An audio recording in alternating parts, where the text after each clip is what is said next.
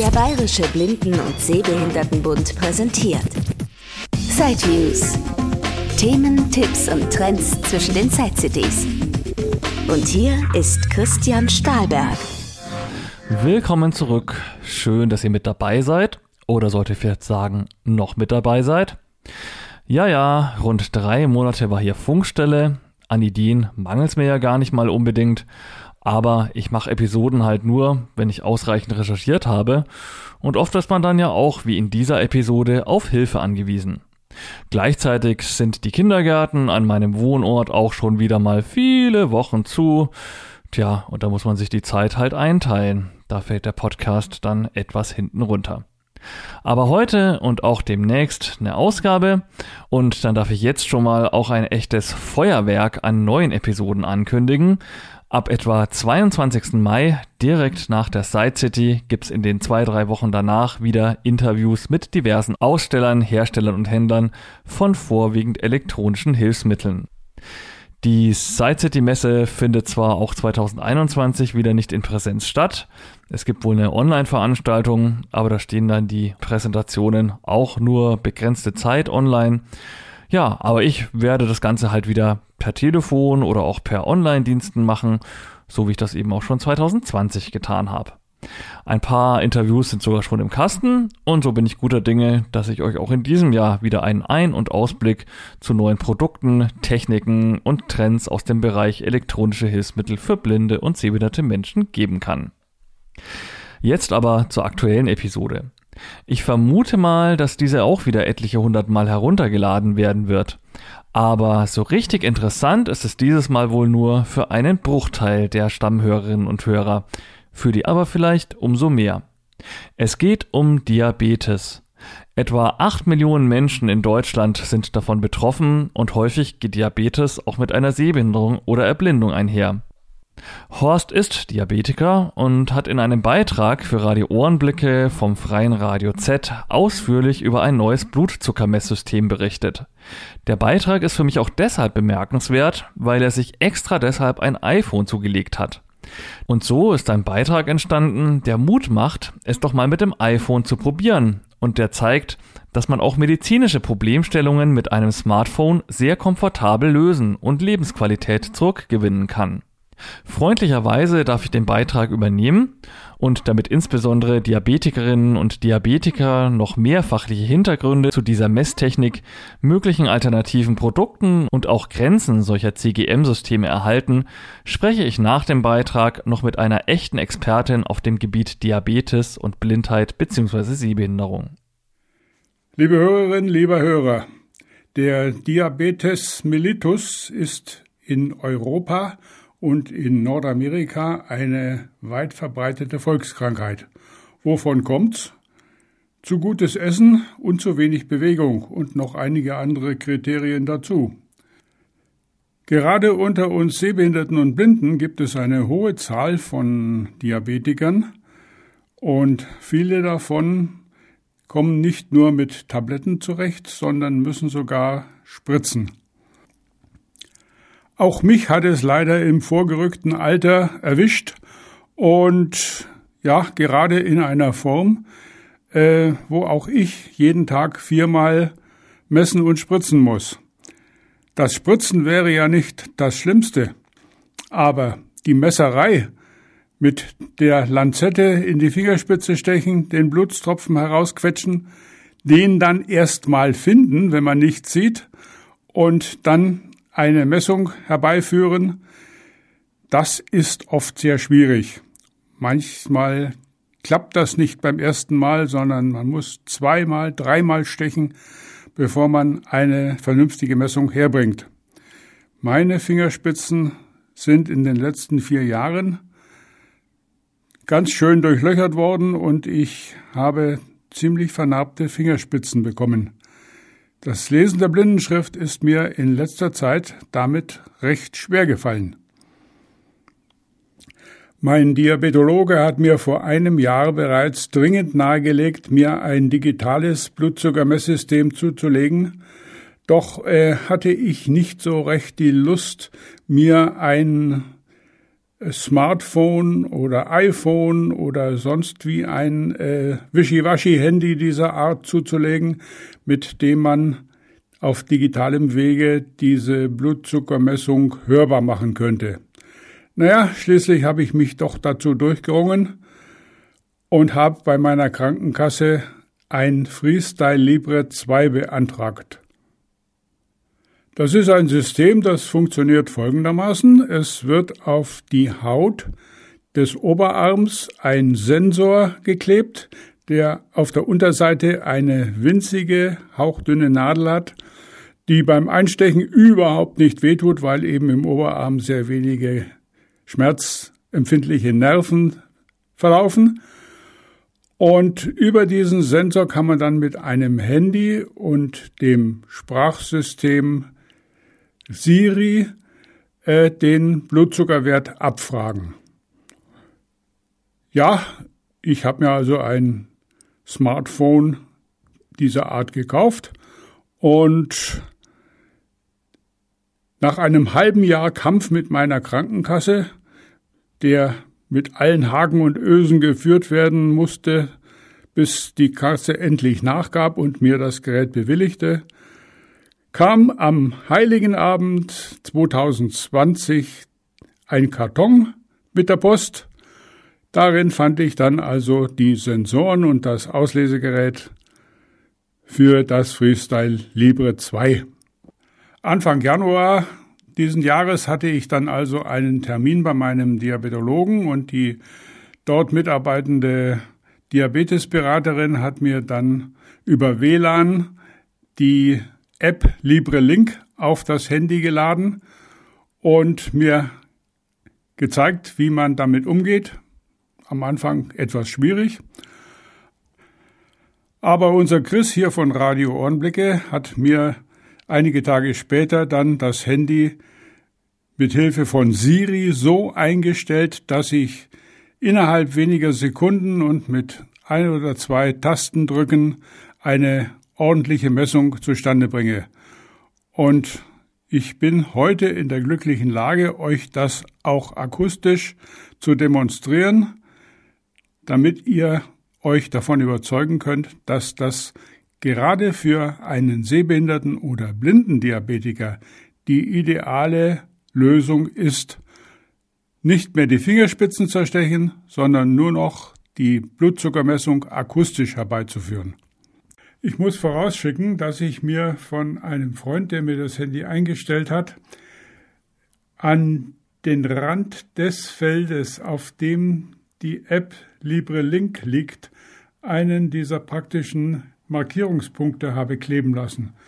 Das beeinträchtigt die Funktion des Handys überhaupt nicht, aber es ist sehr hilfreich, um die passende Stelle wieder zu finden.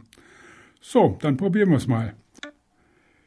Hey Siri, öffne LibreLink. Taste. Glucose testen. Taste. Doppeltipp.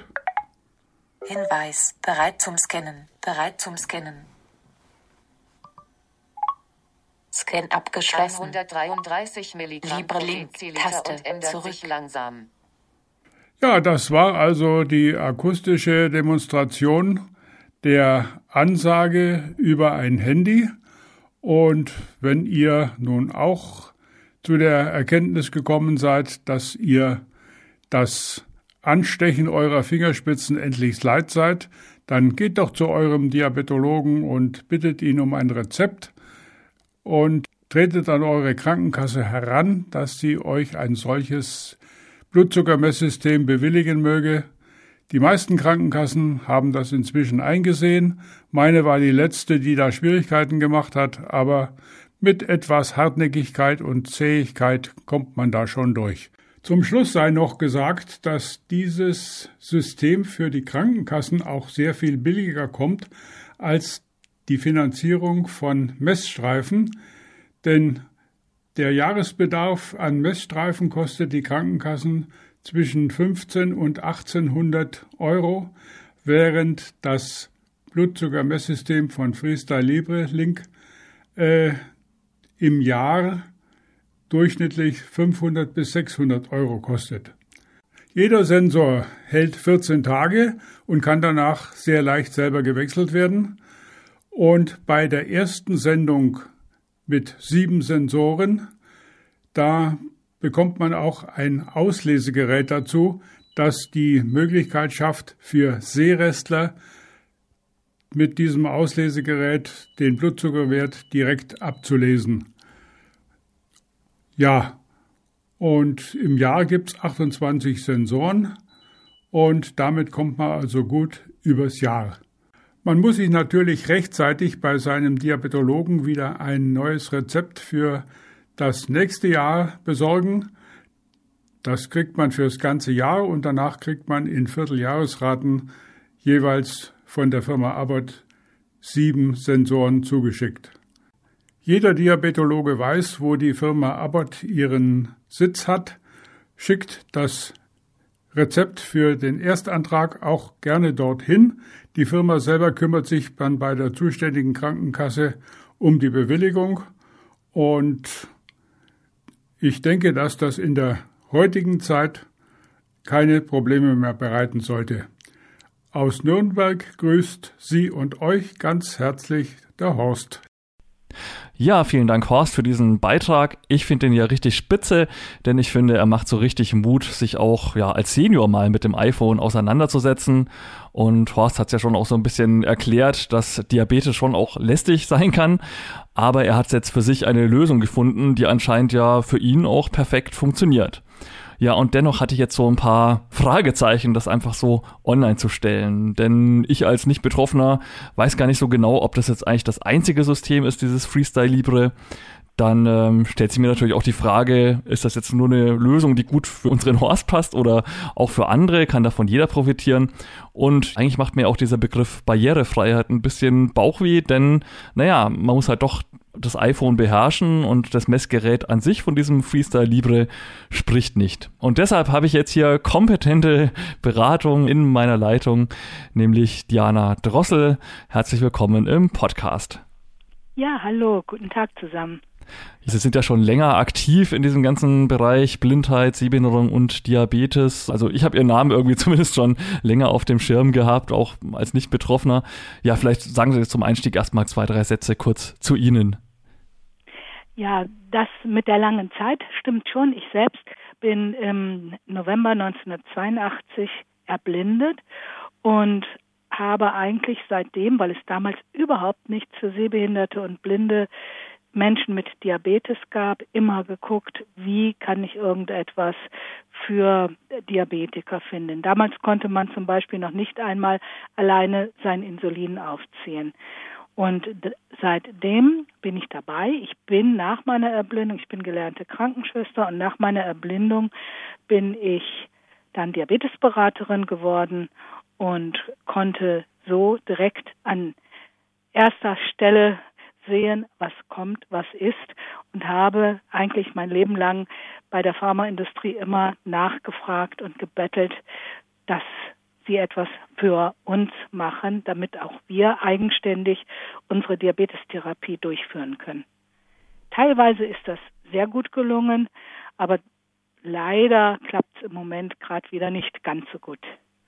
Ja, also ich erinnere mich da auch noch, ne? Da gab es ja dann das Glucki oder so mit diesen Teststreifen und so. Das war ja dann, glaube ich, so eines der ersten sprechenden Systeme und ist ja auch, glaube ich, immer noch der übliche Weg, wie der Horst auch in dem Beitrag schon beschrieben hat, muss sich halt in den Finger stechen und dann irgendwie teilweise wahrscheinlich auch recht mühsam das Blut auf so einen Teststreifen tun. Oder ja, wie ist der Ablauf, wenn man jetzt kein Freestyle Libre hat? Genau, und das ist nach wie vor kompliziert und mit viel Übung verbunden. Früher war das noch schlimmer. Da brauchte man irre viel Blut, um ein richtiges Ergebnis zu bekommen. Wenn man das Blut auf den Teststreifen gebracht hat und es verschmiert war, dann gab es falsch hohe Werte oder der Teststreifen lief an, man hatte zu wenig Blut, dann gab es falsch niedrige Werte. Das ist ganz schön doof gewesen.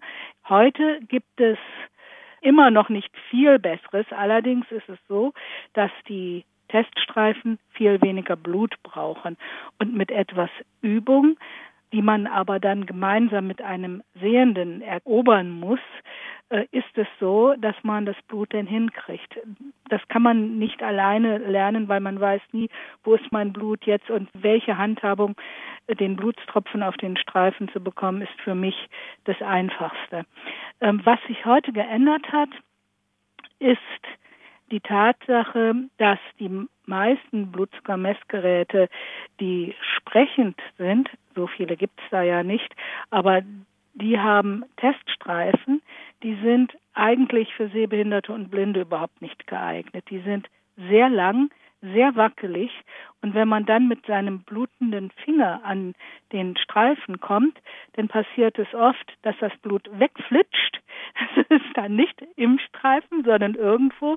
Sehr unangenehm, wenn man dann gerade eine weiße Bluse anhat. Ähm, einfach weil der Streifen wackelig ist und ähm, nicht so stabil, wie es heute sein könnte. Die Testgeräte an sich, die sind von der Genauigkeit her, das habe ich auch überprüfen lassen, genau, aber sie sind nur so genau, wie man sie genau bedienen kann. Und das kann ein Sehbehinderter oder Blinder eigentlich nicht. Man muss da in der Regel schon häufiger testen, um ganz sicher zu sein, dass das Ergebnis stimmt. Durch die Möglichkeit, heute auch als sehbehinderter oder blinder Mensch mit Diabetes ein Smartphone zu benutzen, ist das Ganze ein bisschen besser geworden. Wir können jetzt Blutzuckermessgeräte benutzen, die eigentlich nicht für blinde Menschen gedacht sind. Und der Vorteil daran ist, das sind kurze Teststreifen, die sind ganz stabil. Die sind, so wer sich an den Glucki erinnert, wie der Glucki ganz fest, kurz und das Blut wird angesogen. Und das Tolle ist, wenn man das Blut an den Streifen gebracht hat und man hatte genug, dann hat man einen schönen, dicken, satten Ton.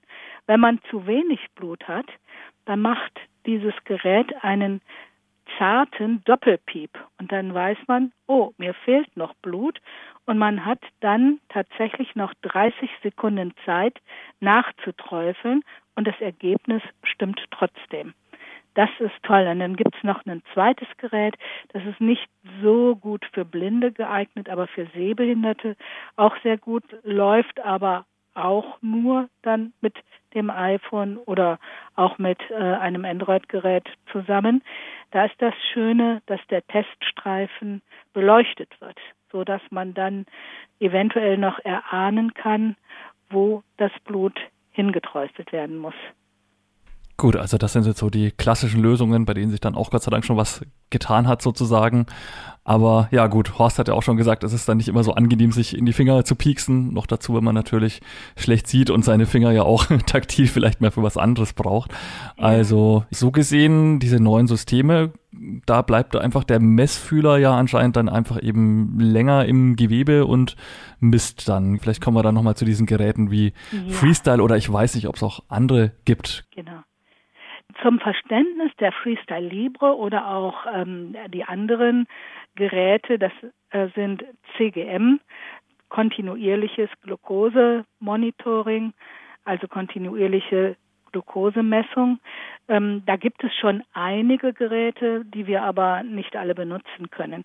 Das Prinzip ist, dass man eine kleine Nadel im Arm hat und dann die Gewebe-Glukoseflüssigkeit ständig gemessen wird. Also es muss gar nicht mit Blut in Berührung kommen, das reicht schon, wenn es in die Gewebe das steckt. ist sozusagen so wie wenn ein Diabetiker sich Insulin spritzt, das geht unter die Haut und ungefähr in diesem Bereich sitzt auch dieses kleine Fädchen, also der Sensor und ähm, misst die Gewebeglucose. Das ist nicht genau das, der gleiche Wert wie im Blut. Darum haben wir dann eben dieses tolle Gerät, was ja nun schon erklärt wurde. Der benutzt einen Algorithmus und rechnet dann diese Gewebeglucose um in den eigentlichen Blutzuckerwert, den ja jeder kennt. Hier ist aber darauf zu achten oder was ganz wichtig ist, ist, äh, dass diese Gewebeglucose ein bisschen verzögert sein kann zu dem eigentlichen Blutzuckerwert.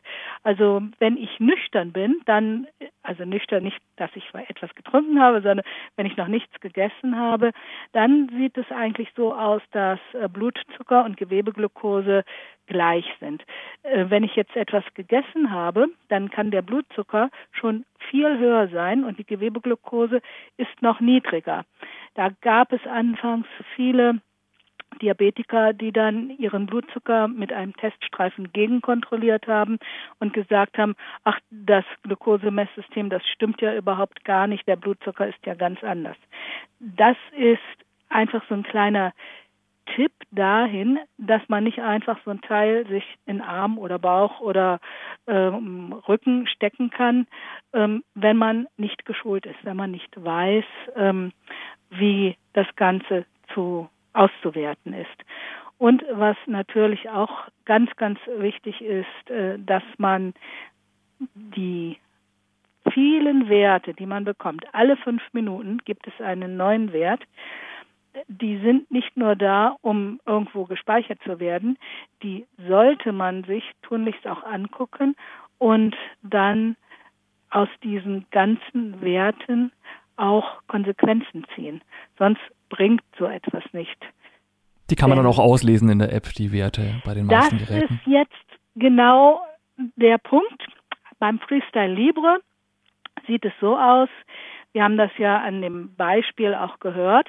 Eigentlich bekomme ich nur den aktuellen Wert mit und ich habe es nicht so leicht, ähm, an die Werte aus der Vergangenheit zu kommen. Gerade wenn ich insulinpflichtig bin, sind die letzten Werte sehr, sehr wichtig, äh, damit ich kontrollieren kann, ist mein Zucker jetzt gerade im Tiefflug, also sinkt er stark und ich äh, gerate in Gefahr, eine Unterzuckerung zu bekommen, oder steigt er, äh, oder was ist da? Ich erinnere mich jetzt noch nicht einmal, ob ich bei dem Wert gehört habe, dass auch ein Trend dabei angesagt wurde, ob der Wert äh, konstant oder fallend oder steigend ist. Ähm, für den Libre gibt es verschiedene Möglichkeiten, sich das anzuhören. Aber diese Sache am iPhone muss ich Hand anlegen. Ich muss das Gerät, also das iPhone, über den, über den Sensor gleiten lassen, um dann ein Ergebnis zu bekommen.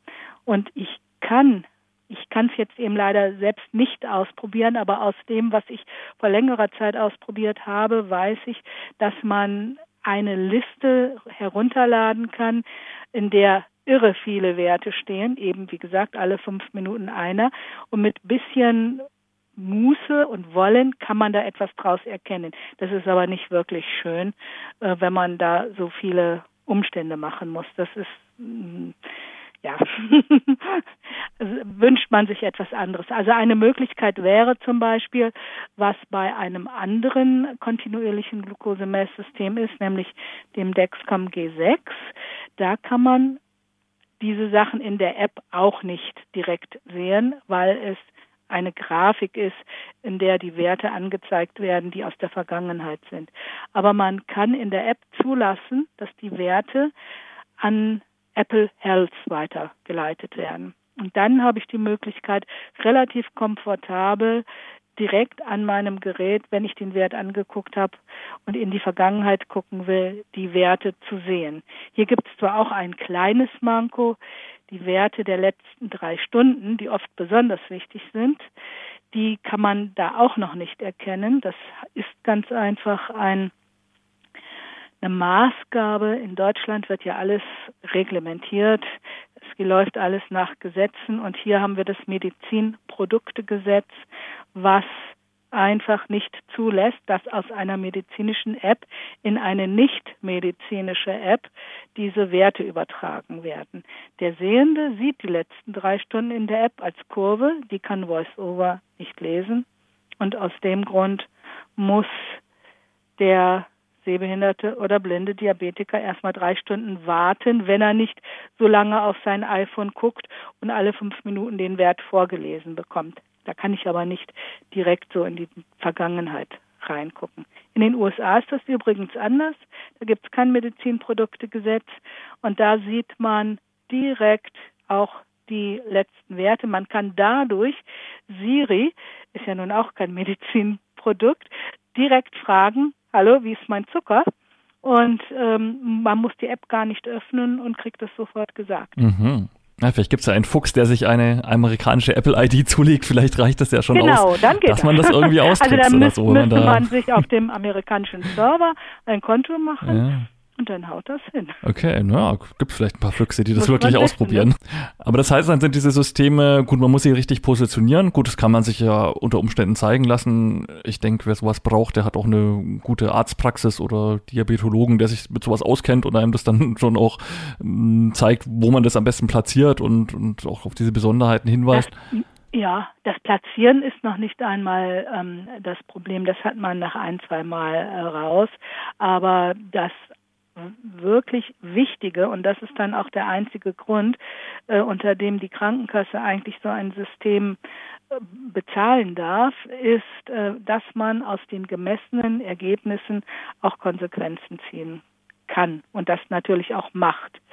Ähm, dazu gehört eben die Schulung und die muss aus der Praxis kommen und ähm, muss auch, eigentlich müssen diese Sachen miteinander besprochen werden, regelmäßig, wenn man zum Diabetologen geht, um miteinander zu sprechen. Man hat jetzt heute wenn man zum Arzt geht, gespart, der muss sich nicht jetzt hinsetzen und die Werte, die man mühevoll irgendwie aufgeschrieben hat oder auch nicht, äh, angucken und dann mit einem sprechen. Das kann sich der Arzt im Vorfeld angucken. Und man kann dann gemeinsam, weil man sofort erkennt, ich habe immer an einer bestimmten Stelle ganz dolle Löcher, also viel zu tief oder viel zu hoch.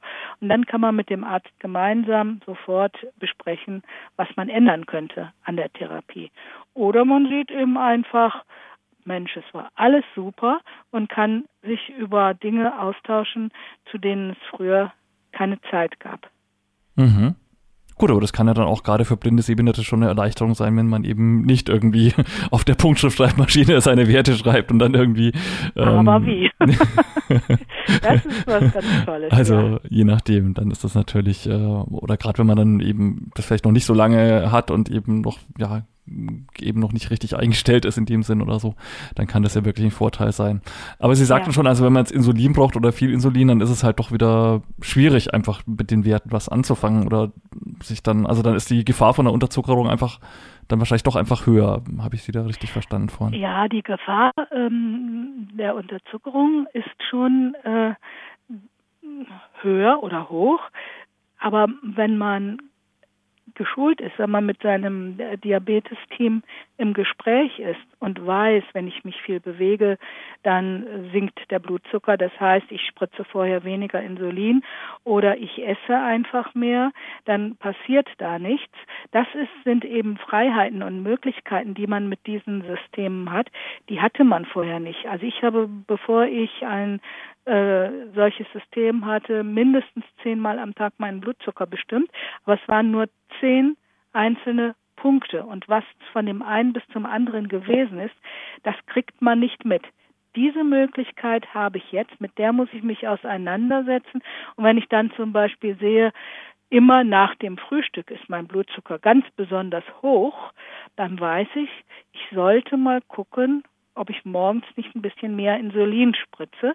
Und wenn ich mir dann die anderen nächsten Tage die Werte wieder angucke zu der Zeit nach dem Frühstück und ich sehe, oh, der Blutzucker ist jetzt nicht mehr so hoch, weiß ich, ich habe das richtig gemacht. Genau das Gleiche gilt natürlich, wenn der Blutzucker zu niedrig ist. Und man hat mit diesen kontinuierlichen Messsystemen eher die Möglichkeit, Unregelmäßigkeiten herauszufinden. Es ist nicht, was sich viele von einem solchen System versprechen, die Möglichkeit, ich steche mich jetzt nicht mehr in den Finger. Ich muss man übrigens zwischendurch trotzdem, um zu gucken, ob das Gerät auch stimmt. Es ist nicht nur, dass man da sich jetzt nicht mehr stechen muss, sondern man hat ein Werkzeug an die Hand bekommen, mit dem man seine Therapie verbessern kann. Ja, und dann war ja auch Thema, dass es ziemlich schwer war, so ein Gerät zu bekommen. Hatte da jetzt äh, unser Beitragsmacher, der Horst, nur eine schlechte Krankenkasse oder ist das einfach generell ein Problem, so ein Gerät zu bekommen? Also Sie hatten es ja vorhin schon so ein bisschen angedeutet, naja, die Kasse möchte dann schon gern damit auch irgendwie am besten irgendwie Geld sparen oder halt, ähm, ja, also Komfort allein scheint ja dann irgendwie nicht so ganz zu zählen. Ja. Also zur Beruhigung, nicht nur seine Krankenkasse hat da Schwierigkeiten gemacht und die Krankenkassen sind heute wesentlich schneller dabei, ein solches System zu bezahlen. Aber ich sag mal, so, so sehr ich das natürlich auch verstehe, wenn jemand sagt, ich will mich nicht mehr in den Finger stechen, das ist definitiv auch bei Blindheit kein Grund, dass man ein solches System erhält. Wenn man aber insulinpflichtig ist und einfach seine Therapie verbessern will, weil es ist ganz normal, dass der Blutzucker schwankt, dann ist das heute leichter als zu Zeiten als ich mein System bekommen habe, das ist im November 2015 gewesen, da musste man noch richtig Kriege mit den Kassen ausführen.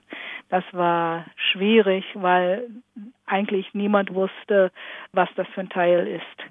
Das ist erst im Juni 2016 vom gemeinsamen Bundesausschuss bewilligt worden dass das eine Krankenkassenleistung ist. Und dann hat es aber noch mal ein halbes Jahr gedauert, bis die Krankenkassen endlich eingesehen haben, dass sie es wirklich bezahlen müssen und wer das nun bekommt. Es ist heute leichter, aber wie gesagt, die Begründung muss immer sein, um seine Therapie zu verbessern. Und es gibt jetzt inzwischen zwei solcher Systeme, glaube ich, ne? Haben, hatten Sie gesagt. Ja. Also ähm, ja. Freestyle und Dexcom waren. Das sind jetzt die mhm. zwei einzigen auf dem deutschen Markt quasi. Ähm, es, es gibt noch zwei andere Geräte, drei sogar, die können wir nicht bedienen. Das eine, es gibt ein äh, kontinuierliches Glukosemesssystem, was eigentlich ähm, von einigen auch sehr gerne benutzt wird, aber jetzt nicht von Blinden oder Sehbehinderten. Das wird in die Haut implantiert und hält dann ein halbes Jahr. Das heißt, man muss noch nicht mal alle zehn Tage jetzt äh, den Sensor rausnehmen und wieder neu setzen und warten, bis äh, die zwei Stunden rum sind, dass alles kalibriert ist, ähm, sondern das bleibt 180 Tage drin und im günstigsten Fall läuft es auch so lange. Dann kommt es wieder raus und dann wird es neu eingesetzt. Der Nachteil an diesem Gerät ist, die App sieht auf den ersten Blick gar nicht so schlecht aus. Es sieht fast aus, als ob sie nach Standards programmiert wurde, wenn man durch das Menü geht. Aber man kann leider weder eine Uhrzeit noch ein Datum noch den Wert mitbekommen. Und damit hat man natürlich gleich gar nichts davon. Das Einzige, was man mitbekommt, ist, äh, wenn dieser Transmitter, also dieses Übertragungsteil, über Bluetooth werden die Werte ja an, an den Sensor übertragen. Wenn der Wert zu hoch oder zu tief ist, dann vibriert der. Aber das ist natürlich zu wenig. Mhm. Da kann ich eben nur dann, wenn wirklich Gefahr in Verzug ist, mitbekommen, dass mit dem Blutzucker etwas nicht stimmt. Von daher ist das System von uns gar nicht zu gebrauchen. Bei den anderen beiden, also das eine ist erst seit letzten, Ende letzten Jahres überhaupt auf dem Markt. Da sagt man, man hat an Sehbehinderte und Blinde nicht gedacht. Und ein weiteres, da kann man tatsächlich zwar den Wert sehen, aber man sieht keinen Trend in der App. Man sieht nicht die Werte aus der Vergangenheit, die werden nicht an Health übertragen und man sieht halt einfach nur den aktuellen Wert. Und das Gerät an sich, also der Sensor ist sehr kompliziert äh, zu setzen. Mhm. Das ist nicht so einfach jetzt wie beim Freestyle Libre. Da geht es relativ automatisch. Man drückt dann aufs Knöpfchen und dann kann man alles andere abziehen. Das geht beim Dexcom G6 so ähnlich. Das ist ganz einfach von der Handhabung her, das zu setzen. Und das ist bei diesem anderen Gerät eben nicht. Ähm, abgesehen davon, dass man eben keinen Trend hat und nicht aus der Vergangenheit sehen kann. Mhm. Ist nicht so schön. Ja. Aber wir arbeiten dran. ja, das ist ein gutes Stichwort, denn ich frage mich ja schon, also klar, so richtig barrierefrei klingt das jetzt alles nicht. Beim einen ist irgendwo eine Grafik und beim anderen wird irgendwas zeitverzögert erst äh, in den Gesundheitsdaten angezeigt und so weiter. Und ja, man ist halt immer auf den Weg iPhone angewiesen, wovon ja dann doch auch viele ein bisschen Angst haben. Jetzt vielleicht hoffentlich nicht mehr, wenn sie den Podcast hören, weil sie sich sagen, okay, der hat es auch geschafft. Ich nehme das für meine Lebensqualität in Kauf und ja. äh, wenn es so ist, dass ich mir halt auf die wichtigen Sachen Klebepunkt klebe, solange sich die App nicht ändert, funktioniert das ja auch. Ja, aber man fragt sich natürlich schon, also gerade bei so medizinischen Sachen wäre ja eigentlich Barrierefreiheit, also dass vielleicht das Lesegerät direkt spricht, ohne Umweg iPhone und so weiter, wäre schon wirklich sehr, sehr wünschenswert und einfach auch wichtig. Ich meine, wenn ich jetzt so irgendwie eine Software am iPhone nicht bedienen kann oder so, dann ist das mal ärgerlich. Aber hier geht's ja wirklich um ja einfach eine wichtige Sache, die einem ja auch wirklich sehr viel ja. Lebensqualität bieten könnte, wenn es ja. denn funktionieren würde. Das Thema Barrierefreiheit ist ja auch eins, äh, was immer in meinem Hinterkopf ist. Und ich habe es vorhin schon mal erwähnt, dieses Medizinproduktegesetz, also warum wir in Deutschland zum Beispiel die äh, Werte nicht äh, an eine andere App übertragen dürfen, wäre ja auch noch leichter. Also wenn ich jetzt alleine bei der Dexcom-App bleibe, ähm, da hätte die Firma einfach nur, in Anführungsstrichen, diese Kurve, die diese letzten drei Stunden darstellt, als Zahlen für Voice-Over-Nutzer darstellen müssen. Ganz einfach eigentlich, aber man muss es tun.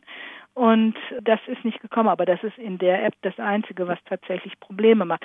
Aber zur allgemeinen Barrierefreiheit, es ist schlimm, also Medizinproduktegesetz, Produkthaftungsgesetz und äh, europäisches Gesetz und hier noch was und dort noch was und 2009 UN-Behindertenrechtskonvention war nichts bezüglich Medizin. Jetzt ist ja gerade wieder Barriere Freiheitsstärkungsgesetz, wie es jetzt heißen soll, habe ich auch wieder nichts von Medizinprodukten gesehen, was auf EU-Ebene läuft. Ähm, jeder hat Angst vor irgendwelchen Rechenschaften oder vor irgendwelchen juristischen Schritten, falls mal etwas passiert. Darum wird äh, heute gesagt, nein, ein Blinder kann das nicht. Ein Blinder könnte sich ja verhören, wenn er eine Zahl hört und nicht sieht. Ich habe hm. dann immer nur auf Lager, dann darf kein Sehender mehr mit einem Navigationssystem durch die Welt fahren, denn der Sehende ist ja aufs Lesen fixiert. Dann wird der sich erst recht verhören, wenn sein Navi ihm sagt, jetzt bitte links abbiegen. Vielleicht biegt er dann rechts ab. Also so muss man das eigentlich vergleichen, aber es ist, sind so fadenscheinige Bemerkungen oder fadenscheinige Gründe, ähm, die ja einfach eine Katastrophe sind. Ich weiß nicht, wann mal etwas passiert. Im Moment versucht man auf allen Ebenen hier vorwärts zu kommen, aber das ist ja nicht erst seit heute, sondern das ist schon seit vielen Jahren. Und ich habe nicht das Gefühl, dass es besser wird. Dabei hätten wir gerade durch Smartphones eigentlich eine Möglichkeit, an allem teilzuhaben. Wenn man nur nach Standards programmiert, dann wäre das toll. Aber es ist so die Tendenz, das war seit 1985 arbeite ich mit dem PC und es war so toll. Man hatte nur DOS und konnte alles machen. Und dann sage ich immer, und dann kamen die Sehenden und haben das Internet mit Bildchen voll gemacht und wir standen erst einmal wieder so ein bisschen im Dunkeln. Und so ähnlich habe ich auch das Gefühl mit dem Smartphone. Ähm, viele machen mal eben so mit heißer Nadel gestrickt eine App und wir bleiben dann wieder außen vor. Wenn jeder von vornherein sich an die Regeln halten würde und alles korrekt machen würde, dann bräuchten wir bald gar nicht mehr über Barrierefreiheit zu reden. Dann hätten wir die Inklusion, die wir immer fordern, auf jeden Fall und für alle wäre es ein Gewinn. Für die sehenden Menschen genauso wie für diejenigen, die nichts mehr sehen. Ja, und selbst in solche Geräte, selbst wenn man jetzt ein Lesegerät halt, äh, was die Daten ausliest, ich meine auch so ein Sprachbaustein, kostet heute eigentlich auch nicht mehr so viel. Also es gäbe genau. ja wirklich viele, viele Lösungen. Ja. Und wenn man bei der App oder was auch immer vorher bestätigen muss, dass man eben von der Haftung den Hersteller irgendwie freistellt, wenn man sich mal verhört oder so, oder wenn es dann zur Sicherheit dreimal ausgegeben wird oder so. Ja, also ja. es gäbe sicherlich äh, viele Genug Kompromissmöglichkeiten oder Ja. ganz zu schweigen vielleicht von Leuten, die ihr iPhone sowieso eh viel, viel lieber mit einer Bluetooth-Breitzeile nutzen und den Wert dann Ja. eh sogar tatsächlich lesen könnten, Ja. wenn nicht gerade der Punkt hängt. Okay, aber grundsätzlich, hm, ja, das ist schon ein Och, bisschen. dann sagen die dann noch, äh, Bluetooth könnte ja ausfallen. Das ja, das gut, aber ein schwierig. bisschen Eigenverantwortung hat man ja immer im Leben. Also von daher ist es Hm, schon schade auf jeden Fall, ja. Hm. Ja, gut. Nichtsdestotrotz Ihnen ganz, ganz vielen, vielen Dank für die vielen, vielen Eindrücke. Ja, war heute mal eine sehr spezielle Podcast-Episode, aber ich bin mir sicher, also mit diesem Beitrag am Anfang mit dem Mutmach-Beitrag und jetzt am Ende noch mit diesen tollen fachlichen Informationen von Ihnen, dann wird das die Leute, die tatsächlich betroffen sind oder bei denen das jetzt vielleicht erst anfängt mit dem Diabetes, die da vielleicht auch ein bisschen Angst davor haben, es könnte schlimmer werden und oh Gott, wenn sie dann regelmäßig messen müssen und so, dann ist das auf alle Fälle sicherlich eine tolle Infoquelle. Von daher nochmal vielen, vielen Dank Ihnen. Und ich will einfach auch allen nur Mut machen, den Mund aufzumachen, denn äh, wenn die Pharmaindustrie nicht mitbekommt, wie viele Sehbehinderte und blinde Diabetiker wirklich da sind, passiert nichts. Man kann aber auch den Mund aufmachen bei seinem Politiker vor Ort und immer wieder sagen, wir müssen nicht Barrierefreiheit verordnen, sondern wir müssen sie tatsächlich auch durchführen. Das ist ja auch noch ein Thema. Auf jeden Fall. Vielleicht kriegen wir es dann irgendwann doch hin, dass wir alles benutzen können. Das ist ein schönes Schlusswort. Ihnen nochmal vielen Dank. Alles klar. Tschüss. Das war ein Beitrag aus Sideviews, der Podcast mit Themen rund um Technik und Hilfsmittel mit Christian Stahlberg. Weitere Informationen unter www.sideviews.de. Ein Angebot des BBSB.